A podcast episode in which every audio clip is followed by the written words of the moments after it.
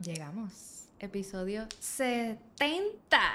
Jake Miranda, ¿cómo estás? ¿Dónde estás? ¿Qué hora es en dónde estás? Buenas noches, buenos días, buenas tardes, porque no sé a qué hora pues las personas vayan a ver el, episodio. Ahora mismo me encuentro en Puerto Rico, son las ocho y pico de la noche. Este, ¿Dónde estoy? ¿Cómo me siento? Pues hoy día pues me siento súper feliz. He logrado muchas cosas al pasar del tiempo. Este, actualmente trabajo como maestro de educación especial para niños de escuela elemental. Ese es mi trabajo principal. Algo bien distinto que muchas personas pues desconocen de mí por solamente por lo que pueden ver que yo posteo en las redes sociales, porque no todo lo posteo y demás.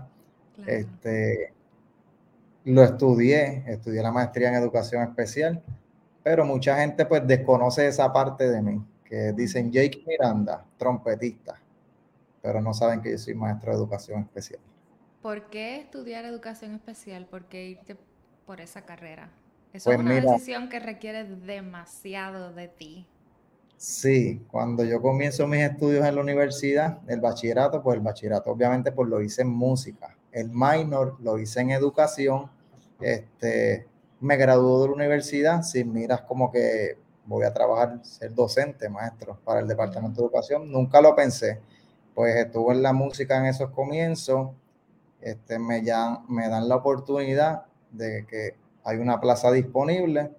Pues yo pienso, voy a ir a ser maestro de música pero no, no fue así. Me ilusioné, me ilusioné en aquel entonces. Este, y me dijeron, esto es lo que hay. Y yo, como que, esto es lo que hay de qué? Lo que tenemos es para maestros de educación especial y yo, pero yo no estudié eso completamente. Sí, la universidad requiere unos cursos y demás de, de esa área, pero no todo. Pues yo dije, pues vamos a trabajarlo, porque yo no le tengo miedo a las cosas. A mí me gusta aprender algo nuevo todos los días. Este, acepté el reto y agraciadamente cuando comencé, luego de dos, tres años, para el Departamento de Educación aquí en Puerto Rico, pues comencé mi maestría en educación especial, la cual terminé hace varios años ya. este, empecé a indagar más sobre el área y obviamente pues le cogí cariño al área y actualmente pues estoy en esa área.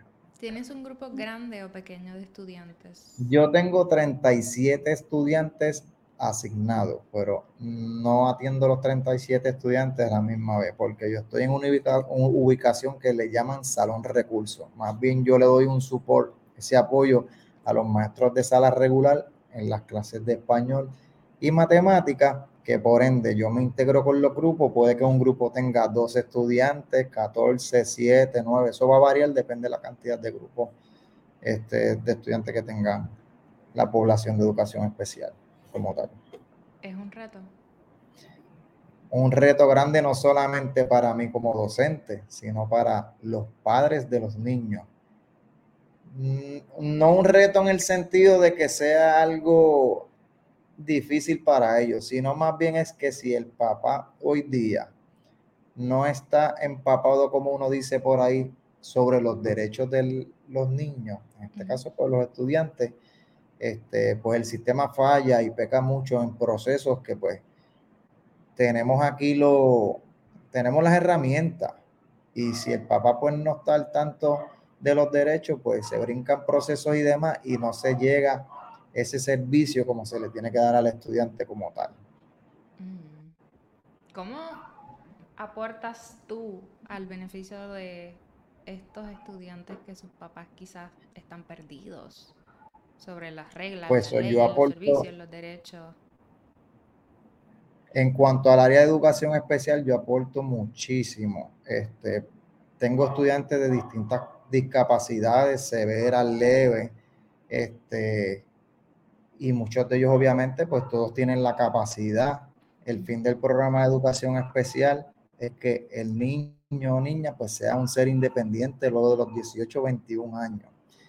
En mi caso per se, que también pues mi otra profesión también En la música, pues ahí yo combino ambas cosas y al yo pues tener esos conocimientos, eh, pues, ese sentido de que el estudiante pues esté más, como que más, sea más llamativo para el estudiante, se me hace mucho más fácil porque lo hago más atractivo, porque no solamente es estar en el salón con el estudiante, lápiz, libreta y pizarra y papel todo el tiempo. Hay que cambiar el ambiente. El estudiante en unas cuatro paredes obviamente se te va a encajonar y se va a aburrir. En mi caso per se, pues he, integrado lo que es la música. No solamente yo como trompetista, he podido utilizar varios recursos adicionales de todas las áreas, ya sea canto o algún instrumentista, y me ha beneficiado no tan solo a mí para el conocimiento, sino también a los niños como tal. Eso está genial. ¿Cómo divides la profesión de ser maestro con la profesión de ser ejecutante, de ser músico, de estar en la calle, de tener que practicar, eh, llegar temprano, viajar y trabajar sobre todos los proyectos que tienes? Eso sí es un poquito cuesta arriba. No es difícil, pero, por ejemplo, la persona que es músico y tú sabes de eso, tiene que dedicarle diariamente al instrumento una cierta cantidad de horas de práctica, porque yo no puedo decir, no voy a practicar esta semana y la semana que viene tengo 10 actividades, no voy a estar en condiciones. En mi caso per se, pues se me hace un poquito difícil por los horarios que tengo, las cosas que tengo adicionales, pues que uno tiene que, los que hacer es eh, ya de, de, vida diaria, de rutina. este, soy papá, de un niño de 8 años que me requiere mucho tiempo. Este, son muchas cosas que yo digo a veces como que, diantre, como que me quito de esto dejo esto sigo en esto, pero no, ahí es cuando más, por lo menos a mí personalmente, hay que, ahora es que yo voy a seguir hacia adelante. Porque en la vida lo que uno quiere, uno se lo tiene que proponer es como yo digo, el dinero está en la calle. ¿Qué yo voy a hacer en mi casa de brazos cruzados o estoy cansado y no? No, tengo que yo buscarlo y ejecutar yo en todas las áreas que yo quiera, pues lograr algo para poder llegar a la meta que yo estoy buscando.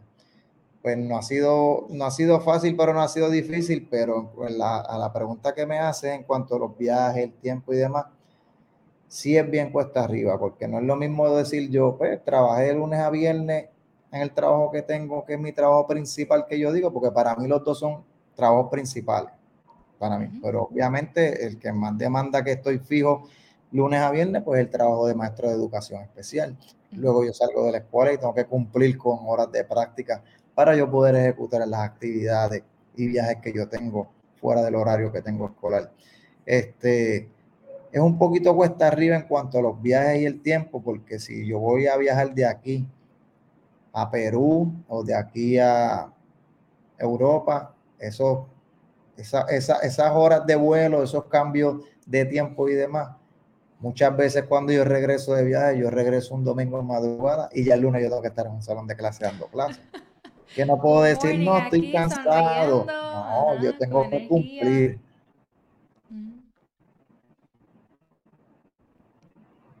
Y para poder ir a, por ejemplo, este tipo de viajes o actividades, ¿qué pasa si es algo, una gira de dos semanas?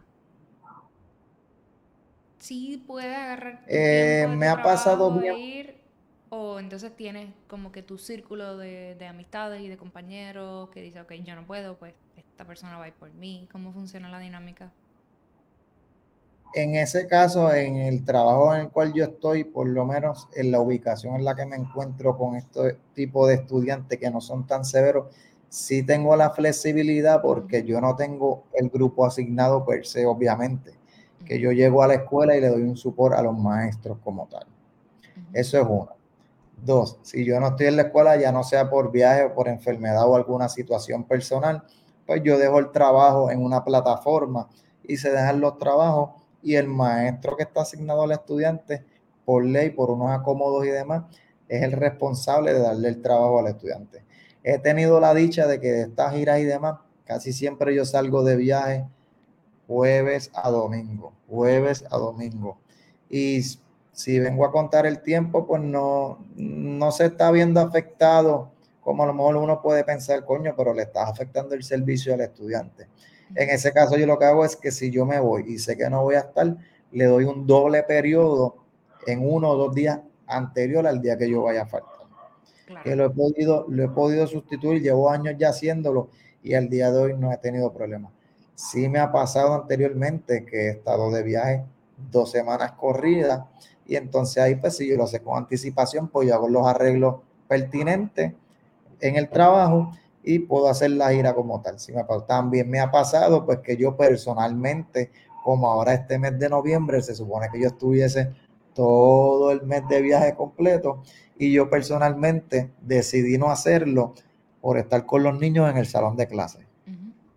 Ahora en diciembre pues retomo nuevamente lo que son los viajes y demás. ¿Con quién tocas?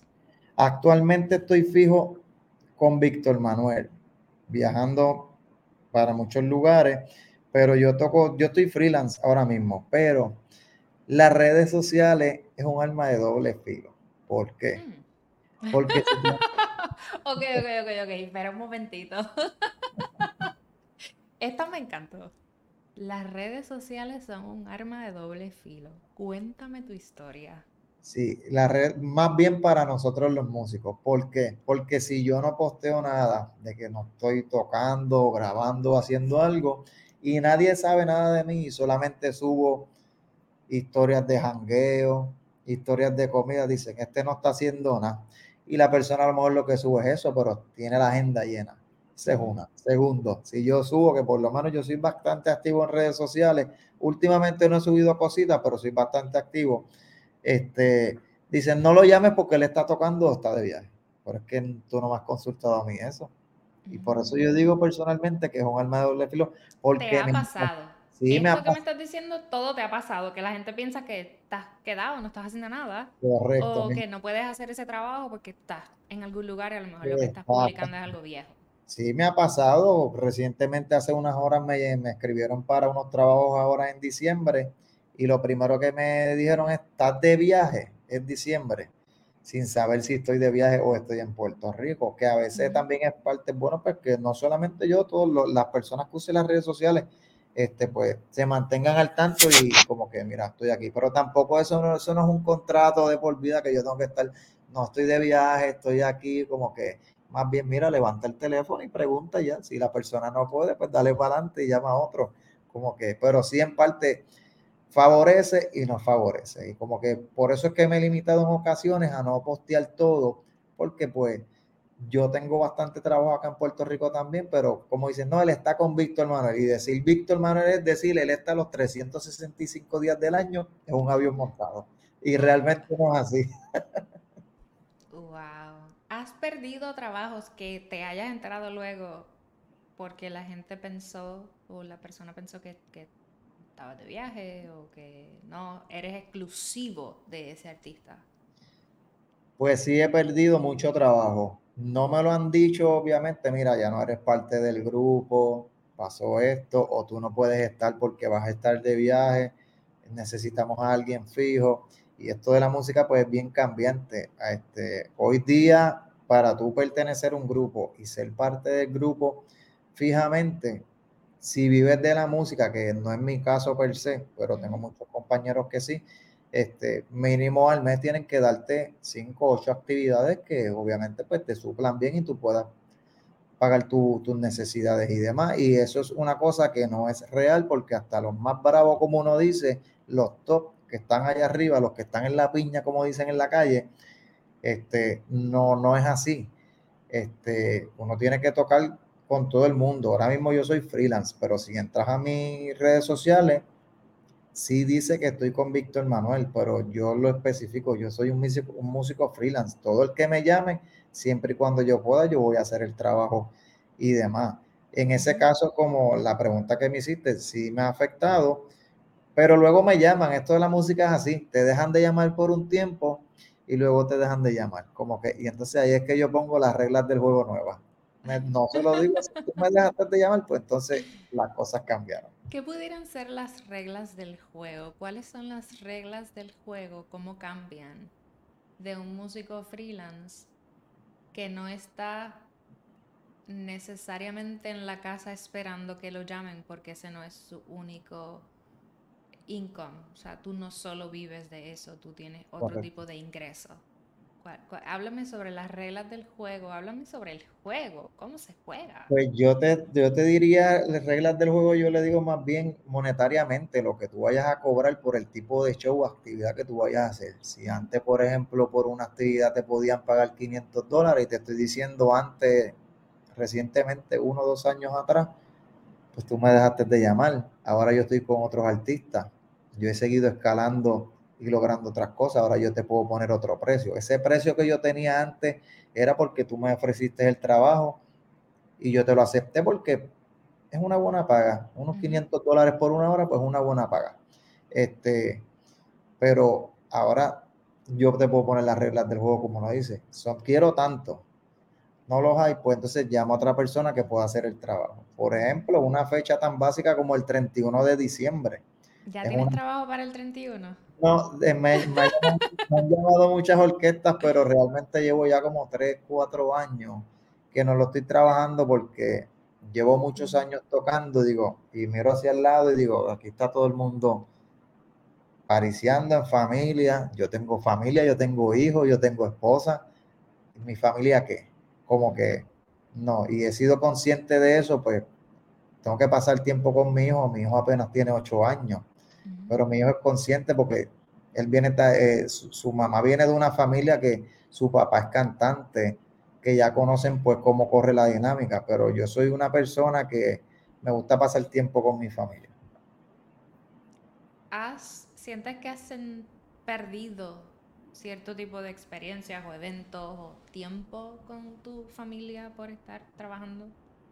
Si te digo que no, te estaría mintiendo estaría mintiendo, así sea lo más mínimo, porque yo he sabido estar en una actividad de mi hijo para que obviamente mi, hijo me vea y, sepa que tiene mi apoyo ahí, pero ya a la media hora tengo que salir corriendo porque me tengo que montar en un avión o tengo que ir a tocar aquí en Puerto Rico y después que lo hago, muchas veces digo, coño, ¿lo estoy haciendo bien o lo estoy haciendo mal? Pero obviamente el tiempo te va dando esa madurez y ahí es que tú dices y, y decides qué tipo de trabajos tú puedes hacer y no puedes hacer. Como que el teléfono siempre va a sonar. Está en ti, obviamente, que tú decidas tomarlo o no tomarlo. Todo depende si realmente vale la pena yo salir de mi casa y dejar a mi familia e ir a hacer el trabajo. Mencionas una frase que no creo que le aplique a todo el mundo el teléfono siempre va a sonar. Hay mucha gente a la que no llaman.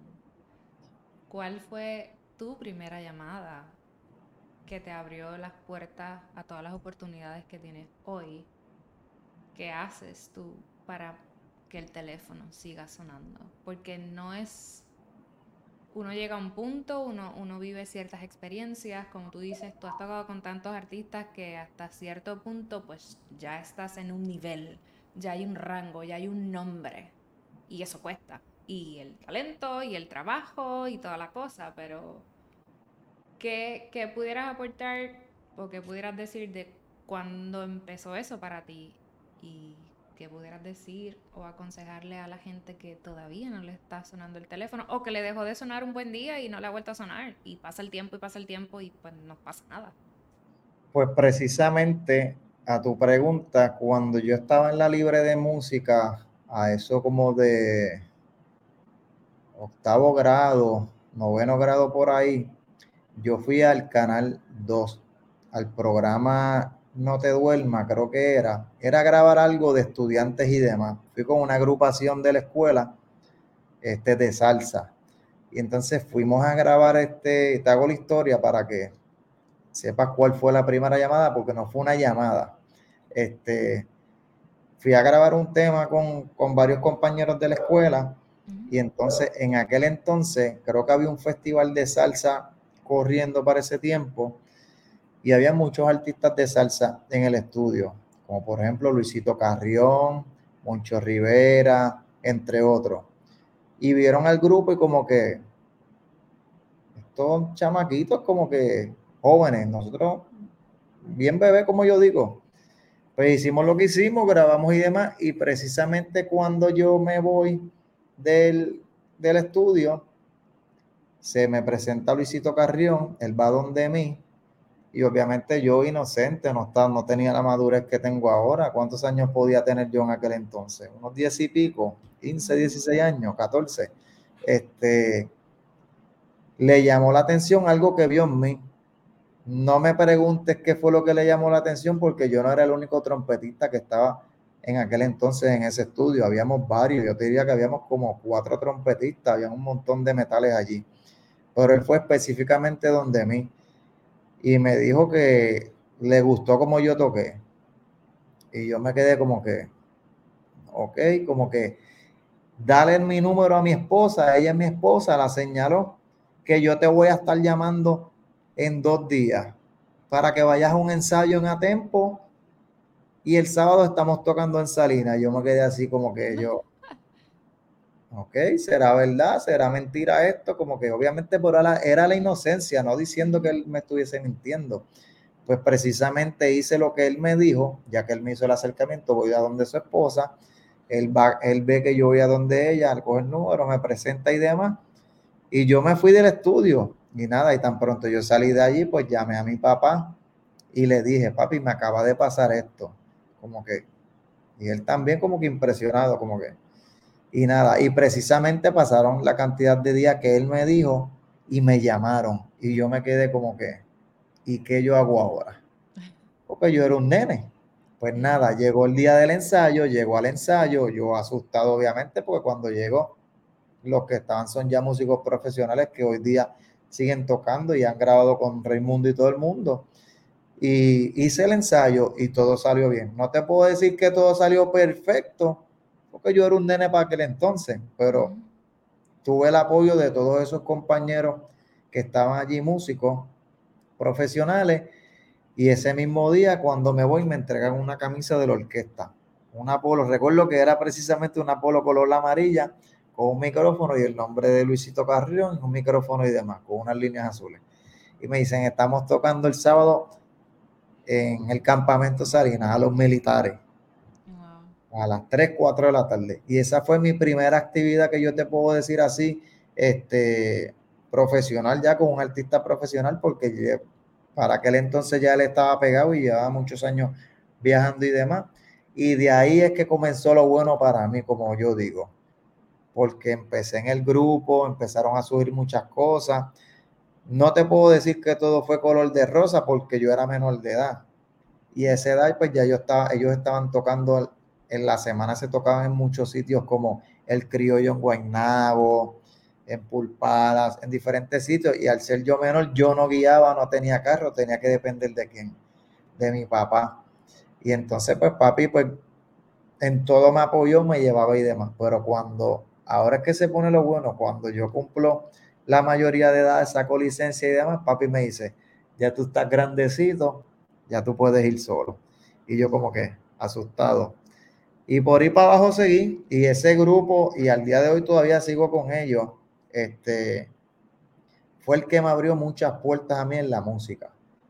Pero muchas, muchas. Y han pasado tantos y tantos y tantos músicos en el grupo que yo llevo más de 10 años en el grupo, si contamos desde que yo empecé en el grupo, porque siempre he estado. Las únicas veces que no he podido estar es porque o ya tengo otra actividad o estoy de viaje pero al día de hoy yo sigo actualmente en el grupo y han pasado muchísimos trompetistas nada más al lado mío, han pasado muchísimos, muchísimos, muchísimos. Y estoy, estoy eternamente agradecido no solamente con él, también con su esposa, que obviamente pues es su manager y demás. Este, y gracias a él fue que este camino a mí se me hizo un poquito más fácil, que no ha sido tan fácil porque la música pues no es tan fácil como uno dice, porque hay que practicar mucho y hoy día hay mucha competencia, pero mucha competencia. Y trompetistas hay que ni votando se acaban. ¿Cómo te mantienes? Esa, ¿Qué se hace para tener el nivel, mantener el nivel y que el teléfono siga sonando? Hay que practicar mucho, pero mucho, mucho. Si te digo que hay días que yo llego y estoy cansado, como hoy, por ejemplo, que tuve un día bastante fuerte, y yo digo, ay, no la voy a coger hoy. Pero un día que no la coja es mortal, es empezar desde cero. Pero sí la cogí, la cogí hoy. Este, hay que practicar mucho. No es ser el mejor, es hacer las cosas bien. Este, tener una buena lectura, ser humilde, ser responsable, eso te, te va a abrir muchas puertas. Y sobre todo seguir instrucciones. Si te dijeron que la camisa es color negra y el pantalón es color blanco, tú tienes que seguir instrucciones porque conozco muchos compañeros que tienen muchísimo talento, llevan más años que yo y han tocado con muchos grupos también, pero el no seguir instrucciones le ha cerrado muchas puertas. Hmm. Y yo creo que eso también a mí me ha ayudado muchísimo porque hay que ser disciplinado en la palabra. Hay que ser muy disciplinado. Y obviamente pues practicar mucho. ¿Has metido las patas? ¿En qué sentido? Por ejemplo, eh, mencionas el asunto de seguir instrucciones. ¿Tú hablas específicamente de eso porque tú en algún momento no seguiste las instrucciones, te metiste en problemas y aprendiste la lección? ¿O simplemente porque lo has observado? Mm. ¿O han pasado cosas? Nadie es perfecto. No, no, claro que no. Se te ha quedado la carpeta, se te ha quedado la boquilla, se te explotó una goma y no llegaste a tiempo. me, me, han pasado me han pasado mis cositas y el músico que diga que no le han pasado cosas estaría mintiéndose y engañándose a sí mismo. Claro. Me han pasado cosas básicas como pude, pude coger dos, tres actividades en un día, en una noche, y así digo, sí me va a dar tiempo, me da tiempo a llegar, pero no me da tiempo a cambiarme. Eso es un factor que ya ahí tienes ahí un strike. Este, me ha pasado que vuelvo y digo, sí, puedo hacerlo. Cuando llego al lugar me encuentro con un escenario que no me voy a encontrar y llego un tema tarde. Me ha pasado, pero anteriormente. Eh, me ha pasado pues que estoy practicando y a lo mejor cambié de boquilla, que esto es algo bien mortal para los trompetistas. Y puse la boquilla que no era. Y cuando voy a tocar, estoy tocando, pero estoy tocando con otra boquilla que no es. Y entonces no la estoy pasando muy bien, porque no es la boquilla que yo utilizo para tocar. Hay una ciencia detrás de las boquillas de trompeta, que si más llanita, más onda, letra. eso, va, eso, va, a depender de cada quien y los gustos y la trompeta. Realmente puedes tener la trompeta más cara, la trompeta más barata, pero realmente la práctica es lo que hace.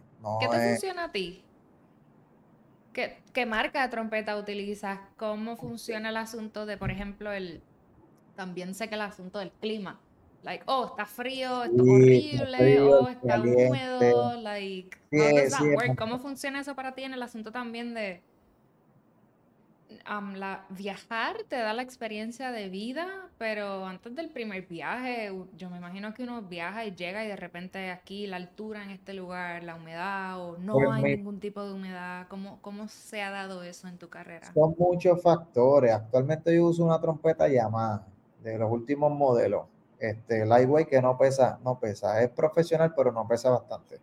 Este, el frío es un factor que es mortal. Por ejemplo, mi primer viaje con Víctor Manuel fue en Perú. Si tú nunca has ido a Perú, sabes que ya tienes dos factores, depende del área, la altura, que vas a estar aficiado, y el frío.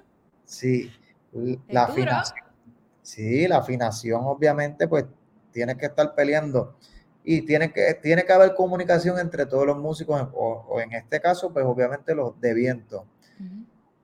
Yo no puedo ponerme a pelear con el instrumento en el sentido de que estoy peleando con mi labio, esto es un pedazo de carne, estoy peleando con un metal. ¿Quién va a ganar? No voy a ganar yo, va a ganar el metal. Pues yo me tengo que ajustar y acoplar a, a la realidad con la que yo me vaya a encontrar la parte psicológica es bien importante en el escenario. Hmm. Y más en, este en estos instrumentos de viento. Porque yo pude haber practicado todos estos días ocho horas, ocho horas, ocho horas. Pero si yo no estoy mentalmente preparado y no estoy bien, no me va a valer de nada. De nada me va a valer. Por ejemplo, ahorita yo estaba practicando y me sentía súper cómodo. Solté la trompeta.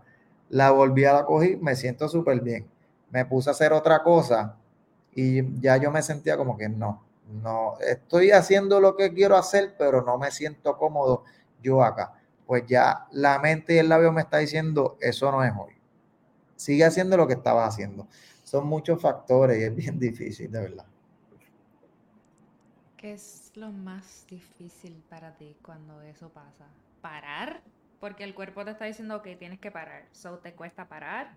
Eh, eh, o, tú, o tú lo tienes todo mangado like, tu paciencia no, en el lugar, te puedo, cómo funciona. No te, puedo decir que lo tengo todo mangado, no, te estaría mintiendo.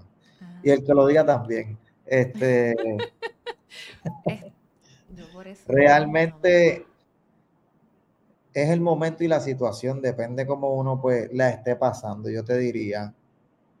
Tienes que seguir trabajando, tienes que seguir bregando el momento porque ya estás ahí, tienes que cumplir a lo mejor te, te, vas a sentir que me ha pasado, estoy tocando, estoy soplando, pero no me siento a gusto con lo que es. Tengo que fluir porque tengo que cumplir, tengo que cumplir con el trabajo, pero hay días que voy y toco y es un paseo y digo, estoy nuevo, fresquecito. Y hay días que a lo mejor voy y toco y a mitad de actividad estoy reventado. Pues ahí pues tú tienes que cuidarte. Esto es cuestión de cuidarse y si uno no lo hace, nadie obviamente lo va a hacer por ti. Y más en estos instrumentos que son de viento, la boca hay que cuidarla, este, los dientes, la, embocadura, todo. Este, es un poquito cuesta arriba, pero se sufre, pero se goza. Me imagino. ¿Tienes memorias especiales de actividades en las que hayas tocado, conciertos, algo que marcó tu vida para siempre. O no sé si has tocado, ahora mismo con todos estos artistas que has tocado ya, ¿lograste cumplir alguna meta? ¿Qué metas te faltan? ¿Con qué otros artistas te gustaría tocar? ¿Qué stage todavía no, has, no te has parado? ¿Qué lugar te falta por visitar? ¿Cómo, cómo está esa lista mental de los logros versus esas nuevas metas que puedas tener? Pues yo creo que he logrado muchísimo este, para la edad que tengo, la experiencia que tengo en la música y demás. Obviamente me faltan muchísimas más. Los artistas realmente así en mente no te podría decir, mira, tengo en este en específico. Realmente es la oportunidad que llegue porque a lo mejor yo quiero una cosa y va a llegar otra cosa. Este, yo estoy preparado para lo que sea porque yo quiero seguir escalando y a diario me sigo preparando para eso. Este, uno tiene que seguir practicando si tú quieres que las cosas lleguen. Y las cosas llegan cuando tienen que llegar, no en el momento que uno quiere, porque por ejemplo, yo he tocado con muchísimos artistas, no solamente con sus orquestas, sino acompañados por otras orquestas y demás, desde que estuve en la escuela y ahora profesionalmente, pero específicamente de las más grandes que tengo ahora, obviamente que estoy trabajando actualmente pues con Víctor Manuel, la primera vez que me llamaron, esa primera vez que fue aquí en Puerto Rico, fueron unas fiestas patronales de su pueblo de Isabela en un diciembre, hace ya más de, más de ocho años. Y ese día yo tocaba con un grupito que se llama Grupo Sin Nombre, que son muchachos también de la Libre de Música. Este, llevo ya varios años también con ellos. Gracias a ellos también pues, he podido lograr muchas cosas porque de ahí me, vienen viendo desde hace mucho tiempo. Yo tocaba con, con ellos precisamente ese día este, en una actividad pequeña y recibo esta llamada de uno de los trompetistas de Víctor y, me dice que si yo estaba tocando ese mismo día, fue una llamada de emergencia, algo había pasado, no te puedo precisar exactamente qué fue lo que pasó porque obviamente no me dieron, me estaban llamando para tocar. Eh, la persona me preguntó, este, ¿tú estás tocando hoy? Y yo, le digo, sí, porque no, es para ver si puedes tocar con Víctor Manuel a tal hora, en tal sitio, y yo me quedé como que, y yo le es que yo toco, yo toco hoy, pero ¿y con quién tú tocas? Y yo le dije, yo toco con fulano de tal. Este, y él me dijo, pero ¿y a qué hora toca? Como que la llamada era como que para que yo lo hiciera, querían que yo lo hiciera porque me están llamando a mí. Habían otros trompetistas, pudieron haber llamado a otro trompetista, pero me llamaron a mí. Pues ese día yo tuve que decirle que no podía porque este negocio de la música también tú tienes que tener palabras. En aquel entonces yo pude haber dicho, pues dale, yo voy a ir y cogía el teléfono y llamaba al otro grupo y decía, mira, no puedo llegar porque me pasó esto, este, cualquier excusa, que eso también pasa mucho. La gente dice que no, por eso pasa mucho. Y yo por palabra dije que no. Y tan pronto yo colgué el teléfono, le dije a mi esposa, me acaban de llamar para tocar con Víctor Manuel. Y yo acabo de decir que no, me cerré las puertas. Yo estuve malo, malo, malo por un tiempo. Este, la persona que me llamó, pues, se llama Joséito Ruiz, que lo conocen actualmente como J. Ruiz, trompetista, profesional, cantante también. Y para que entonces yo tocaba con el grupito de Carlos García, que es cantante también y yo no le cancelé nada. Al final de esta historia dije, me fastidié, no me van a volver a llamar. Las oportunidades se dan solamente en la vida una vez. La perdí. Nada, no te puedo precisar cuánto tiempo pasó, pero yo sé que no pasó mucho. Pasaron, yo creo que un mes, mes y medio. Y me, y me escribió el director de Víctor. Saludos por WhatsApp. ¿Tú tienes pasaporte? Y yo como que, pero a todas estas no sé con quién me están preguntando para viajar y demás. Y cuando le digo que sí y demás, pues era con Víctor. Pues ahí pues sí pude decir que sí porque realmente no tenía ningún compromiso. Y desde ese día al día de hoy, pues me quedé en el grupo. Como que yo dije, fue una bendición que dije, estaba para mí porque yo dije de primera instancia que no podía. Y me Chávez no me van a volver a llamar. Y no fue así, pues pensé mal pensé mal. Y entonces ahí es que uno dice, lo que yo poco a poco he podido lograr y sembrar en el camino, pues está rindiendo fruto. Porque me volvieron a llamar, pudieron haber llamado a otra persona. Y al día de hoy, pues estoy eternamente agradecido con esa oportunidad y con las personas que tuvieron este mi nombre en lista, como que fulano de tal, llámate a fulano de tal. Y ellos lo saben personalmente, no tengo que mencionar el nombre aquí porque personalmente ellos lo saben que estoy sumamente agradecido con eso. ¿Cómo llegas tú a la trompeta? Pues esto es una historia bastante, bastante chévere. Mi papá es bien cocolo. En mi casa desde chiquito lo que yo recuerdo, mi recuerdo es que se escuchaba salsa siempre y al día de hoy se escucha salsa en casa de papi.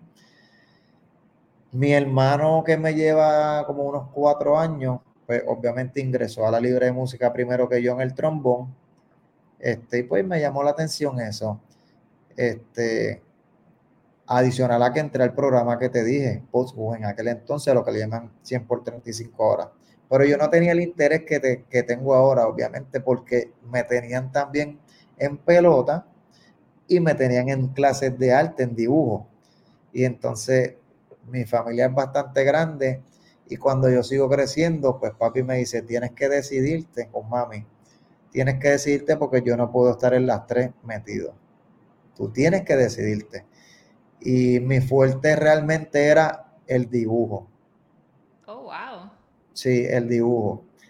Y llegué a competir, este, cuando más pequeño y demás, salí en unos anuncios de Navidad, en los cines, hice varias cositas pero no sé qué me dio, con, me fui por la trompeta. Cuando me dijeron, tienes que decidirte, no puedes estar las tres porque tú no eres, tú, tú no eres hijo único. Todos tus hermanos están en algo. Aquel está en pelota, este está en música, ella está en voleibol y yo como que... ¿Cuántos hermanos son? Si te digo no me vas a creer, somos diez. ¿Qué? ¿Diez? Yo tengo diez hermanos.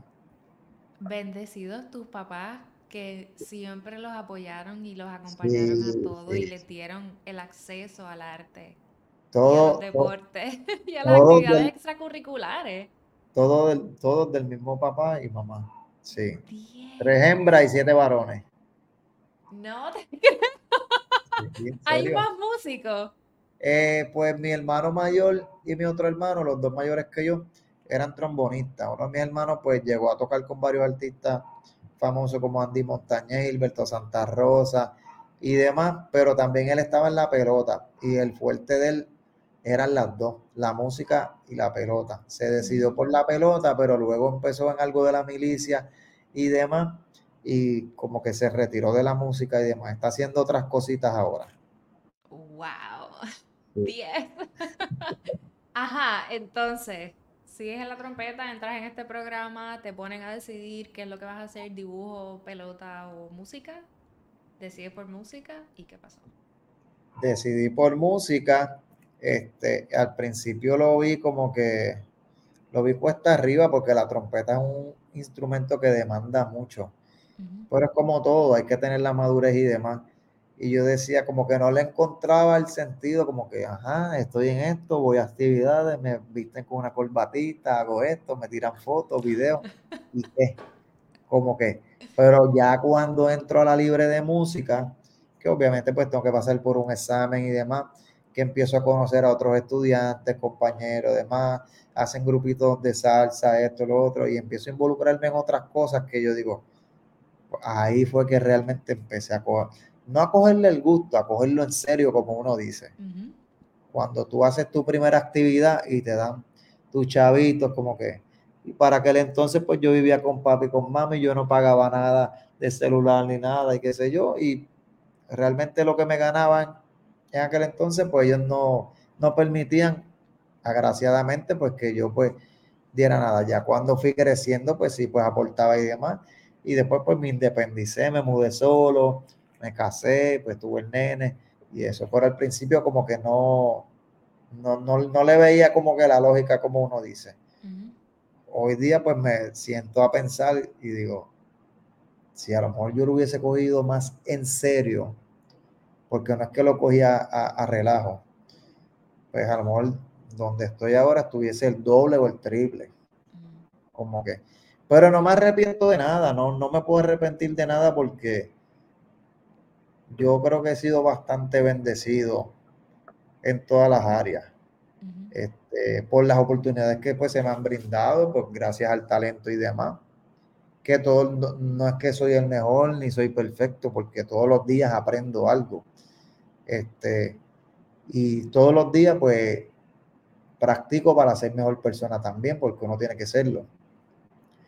Este, porque quiero seguir escalando y hacer otras cosas, llegar a otras metas y demás pero estoy, estoy bastante agradecido por, por más pequeñas o grandes que sean las oportunidades que yo he tenido en la vida, he logrado muchísimas cosas que a lo mejor otras personas pensaban que a lo mejor yo no las iba a lograr.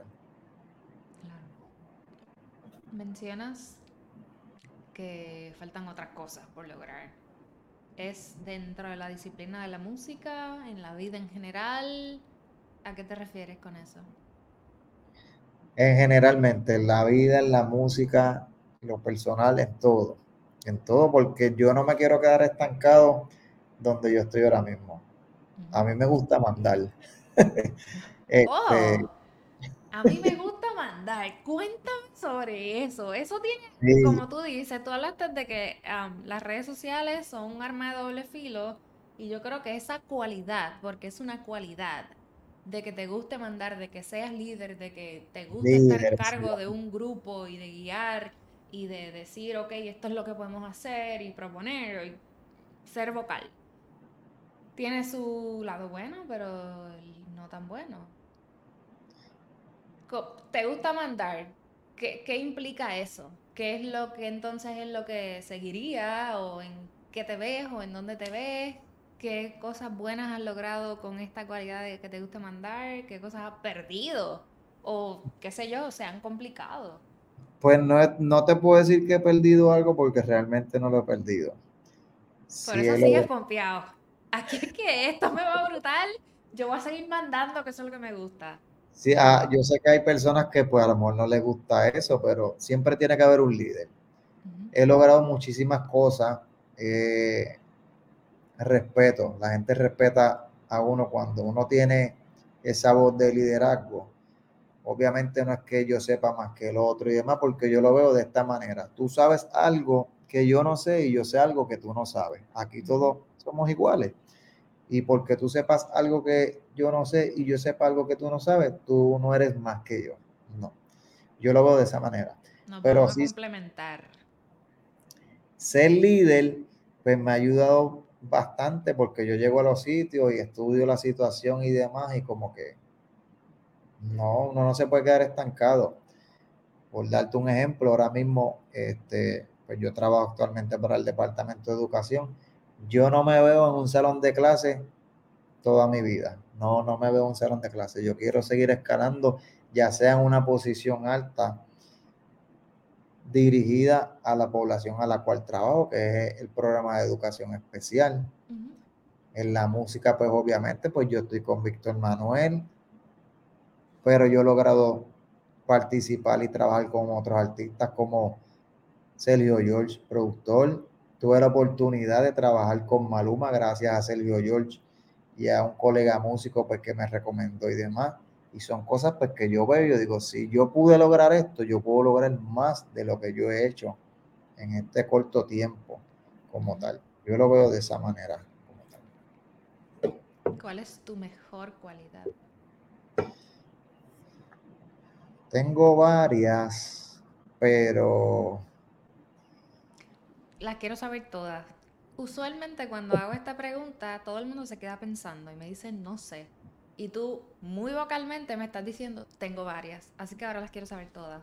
tengo varias, yo te podría decir, pero es que a mí me gusta hacer de todo y a mí me gusta ayudar a las personas. Lo más que me gusta hacer es tienes que tener eso eh, en ti, porque de otra forma no, no tendrías ese llamado a trabajar como maestro, como educador y con la población con la que lo haces. Eso Sí, como educador, como educador es una cosa y como músico es otra cosa, porque yo te puedo a lo mejor ayudar a ti en cuanto a la música en unas áreas, pero yo sé que si yo lo hago, que actualmente yo lo hago, no voy a lograr tan fácil otras cosas yo ayudándote como he logrado otras cosas yo siendo docente. Yo siendo docente, ayudando a los demás colegas, he llegado a muchísimas personas de alto rango y eso me ha abierto muchas puertas. Pero eso es un, es un área pues que yo te diría pues, que es un poquito más, más fácil que en la música, porque yo te puedo ayudar en el sentido de la música que tú me digas, ¿qué rutina tú estás haciendo para practicar? Y yo te la puedo compartir, pero esa rutina que yo te estoy compartiendo mía no te va a funcionar a ti. Por ejemplo, la trompeta que yo tengo con la boquilla que yo utilizo, ¿qué trompeta? Eso no te va a funcionar a ti. No todo el mundo le funciona lo mismo, que, que ya es un poquito distinto. Pero más bien, este, a mí me gusta ayudar, mano, de verdad, es lo más que, que yo hago y yo creo que por eso es que la gente me busca. Hay gente que me odia por eso, pero no es porque yo sea mala persona, es que me odian porque saben que detrás de mí yo tengo un batallón de gente que el día que yo necesite algo, yo sé que yo, ellos, ellos van a estar ahí. Y por el tipo de persona que soy, lo responsable que soy, pues eso me ha ayudado bastante también. Obviamente, pues todo lo que hago no lo hago por hacerlo, lo hago porque me gusta, lo hago con amor, lo de la docencia y la música, y cumplo con lo que realmente tengo que cumplir. Y hay gente pues que no, a veces pues no le gusta eso. Y yo no tengo un problema con que me amen y me odien, al contrario, yo los voy a amar a todos como quiera. ¿Qué cualidad todavía está desarrollando, mejorando, aportándole todos los días? No, este, podría decir, no quiero ser perfecto, porque si te digo que voy a ser perfecto, me estoy engañando yo. No, no podemos ser perfectos en la vida. Pero soy bien perfeccionista, bien perfeccionista. Es que vengo de un papá que es militar, bien estructurado, a nivel de que, pues, ¿qué ejemplo te podría dar? Este, no puedo ver una plancha, por darte un ejemplo para que me entiendas, una plancha de, de- de ropa, no la puedo ver en una esquina con el cable así. No, no, pues yo no puedo ver eso así. Eso tiene que El estar. cable tiene que ir enrolladito. Todo está Sí, bien sí. ordenado. ¿Tú eres así con la ropa, los zapatos, el orden en tu casa, la limpieza? Tienes Con la rutina militar completa. Sí, sí, pero Tu le he papá se encargó de formarlos a todos. Sí, le he bajado un poquito a eso porque también no puedo ser tan GI como uno dice, porque obviamente pues tengo a mi nene y mi nene imita todo lo que yo hago. Este, y yo obviamente yo no quiero imponerle o decir tú vas a hacer de esta manera. Yo lo inculco con los valores y demás respeto y las reglas que él tiene que seguir y que él haga lo que él entienda a medida que él vaya madurando y demás. Pero este, he, bajado en unas cositas porque tengo que, a diario pues lo pongo en práctica porque pues no soy perfecto y demás. ¿Hay algo en particular a lo que le has bajado? te, te puedo- Confiésate. Dime. Bueno, pues molestia, te, podré- te podría decir a la molestia, porque si llego y, y veo algo que no me gusta, que no esté organizado, que son, a lo mejor son tonterías como que uno dice, pues, ¿y para qué yo voy a gastar mi tiempo en esto si lo puedo utilizar haciendo otra cosa? No le has bajado al nivel de cómo te gustan las cosas, sino que has ganado control de cómo reaccionas cuando algo no te gusta. Correcto, correcto. He ganado, he ganado el control y eso me ha ayudado bastante, me ha ayudado bastante. Como que tengo que hacerlo realmente, por mi paz mental también. Hay algo que no toleras. Que es que, es que si no es de esta manera, no puedo vivir, me falta el aire. Realmente te lo voy a contestar, pero ya estaría entrando ya en algo general, no en específico como tal. Este, y a lo mejor creo que te, te voy a estar a desviar el tema. La hipocresía. No tolero eso. Y puedes percibir cuando está pasando. Claro que sí, yo soy una persona que te puedo leer la mente y tú no lo sabes. Yo creo Con que fue, superpoderes y todo, Jay, ¿qué es esto? Explícame. yo creo que fue de la manera que me criaron. Este, cuando yo percibo algo que no es bueno, no es que yo te vaya a rechazar y te vaya a ponerla aquí, pero si yo lo presiento, es por algo y siempre, en eso sí no me he equivocado, no fallo en eso. No fallo, ahora mismo yo digo, no me cayó bien la persona. pues, Por ejemplo, a la casa no entra todo el mundo. Estoy hablando en general. Yo a mi casa obviamente no, no meto a todo el mundo. Este, y no sé, tengo, creo que es, diría ese don de, de percibir esas cosas, como que, y si tú estás tratando de ser conmigo friendly o lo más cool y como que, y yo sé que no es real, eso yo lo siento. Yo te voy a tratar por cortesía y valores y demás, pero yo te voy a permitir hasta cierto límite. No te creas que te vas a pasar de la raya, yo no te lo voy a decir, pero tú te vas a dar cuenta con el pasar del tiempo por el trato que yo te voy a dar. No es que te voy a tratar mal. Ajá. ¿Qué es lo que hoy día estás trabajando para inculcarle a tu hijo particularmente? Respeto hacia los demás y respeto hacia él. Obviamente estamos viviendo una era distinta a la que yo viví. Todos los días yo le hablo a él que lo que él tiene, ni la mitad de lo que él tiene, yo no lo, te- no lo tuve en aquel entonces, no por, sino porque no podía, sino más bien que esos juegos que él tiene ahora, que si Nintendo Switch y todas esas cosas, los celulares, eso no existía antes. Y le hablo mucho todos los días a diario sobre el respeto. Tú te tienes que respetar a ti, respetar a los demás y demás. Como por ejemplo ahorita, él estaba viendo un youtuber, este, y él estaba viendo un episodio de que el youtuber fue a África y logró este, construir algo para poder proveerle agua a los niños. Y entonces el nene se queda así impactado como que, obviamente le digo, papi, él puede hacerlo porque tiene mucho dinero y le explico.